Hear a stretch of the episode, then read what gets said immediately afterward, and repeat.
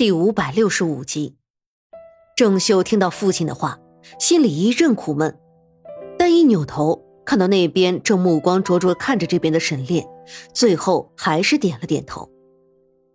爹，女儿明白您的意思，但女儿相信他，他不会害女儿的，你放心吧，女儿一定会平安顺遂的。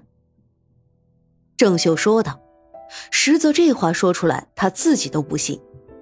平安可以做到，只是事情真的能顺遂吗？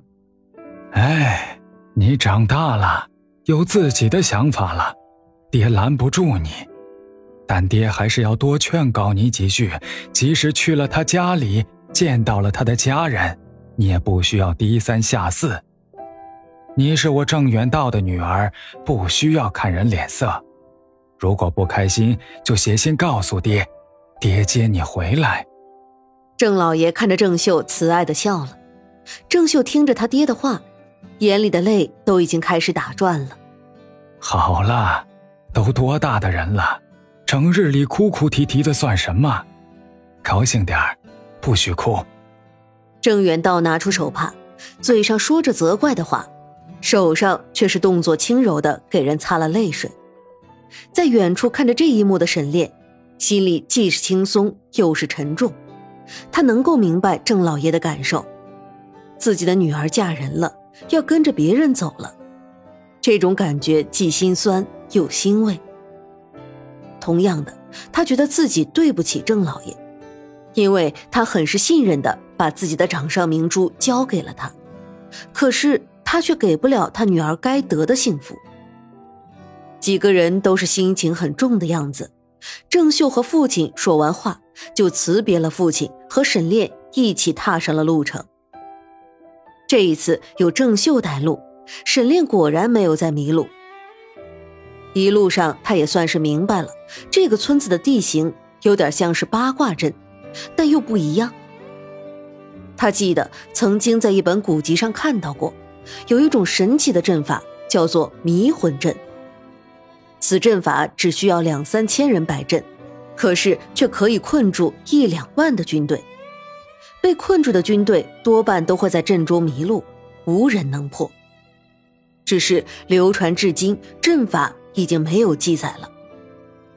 现在看到这个村子，沈炼在脑海里将自己走过的路勾勒出来，觉得有些相像，这才记起这种阵法。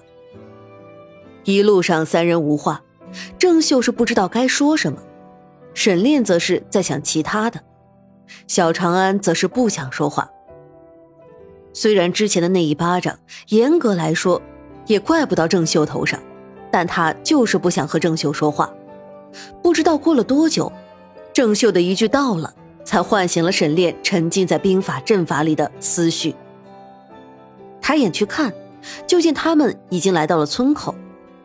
村口立着一块石碑，上面写着村子的名字。沈炼看到那石碑，就好像是看到了希望，眼睛都亮了起来。多谢郑小姐带路，没什么的。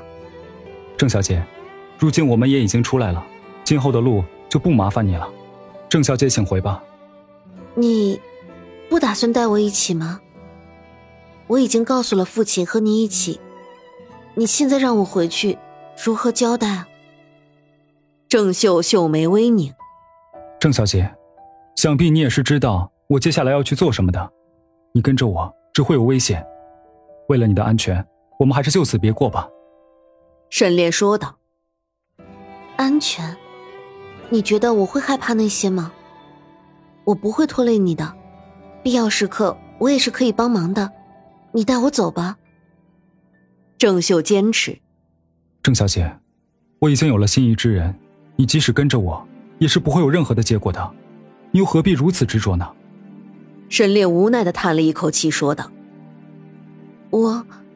郑秀想说什么，却没等他把话说出来，沈炼就出声打断了他的话：“我真的很感谢你这段时间帮助我们，郑小姐，你是个好女人，为了我去做那些危险的事情，不值得，你会遇到更好、更值得你为他付出的人的。”就此别过吧，告辞。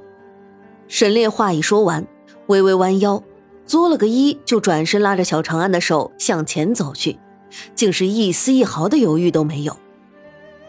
看着沈炼决绝的背影，郑秀眼里的泪水再也控制不住了，落了下来。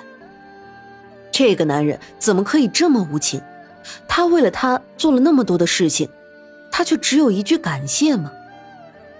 如今他更是为了他，不惜欺骗自己的父亲，只是为了能放他自由，可是却换来一句分道扬镳。为什么？究竟是为什么？这个男人怎么可以这样对他呢？他让他回去如何向父亲、向那些村民们交代？告诉大家他被抛弃了，还是他休了他？无论是哪种理由，郑秀都觉得是种侮辱。他从小听话懂事，长大后又是十里八乡出了名的温柔。这几年来，他家里提亲的媒人不少，可是他一个都看不上，偏偏看上了沈炼。不成想，沈炼却是有妻子的。那也没有关系，他仍旧嫁给了他。虽然他确实是用了些手段，但他是真的喜欢他，从未想过要害他。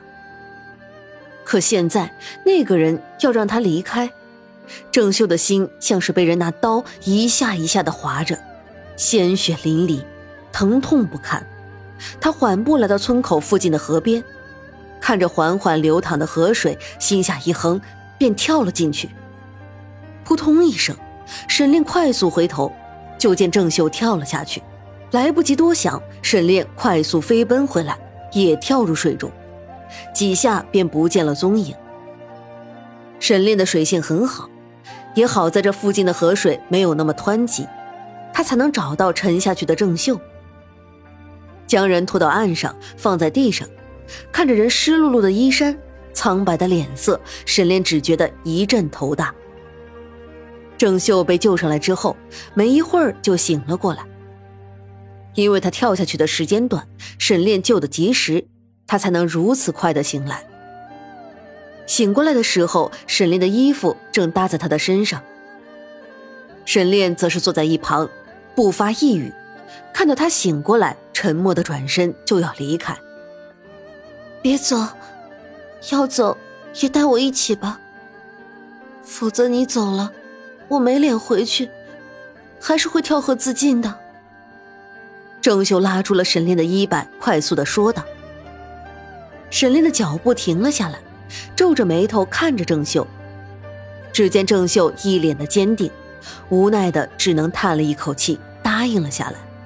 你先把我的衣服穿着吧，不要生病了。休息一会儿就出发。沈炼说完，走到了小长安的身边，蹲下来，不知道在和他说什么。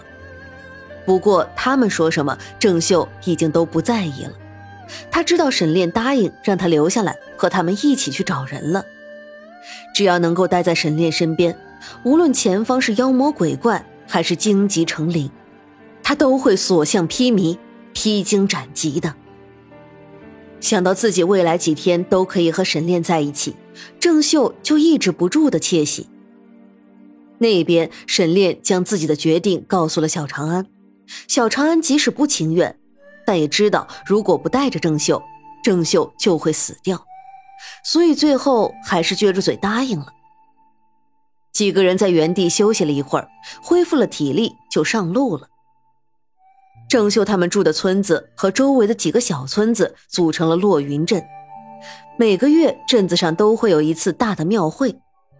镇子就在郑秀他们村子不远处的地方。为了能更好的打听消息，郑秀和沈炼商量了一下，决定先去镇子上落脚。那里人多嘴杂，再者，距离那群土匪所住的山头也不远，一定能打听到好多消息。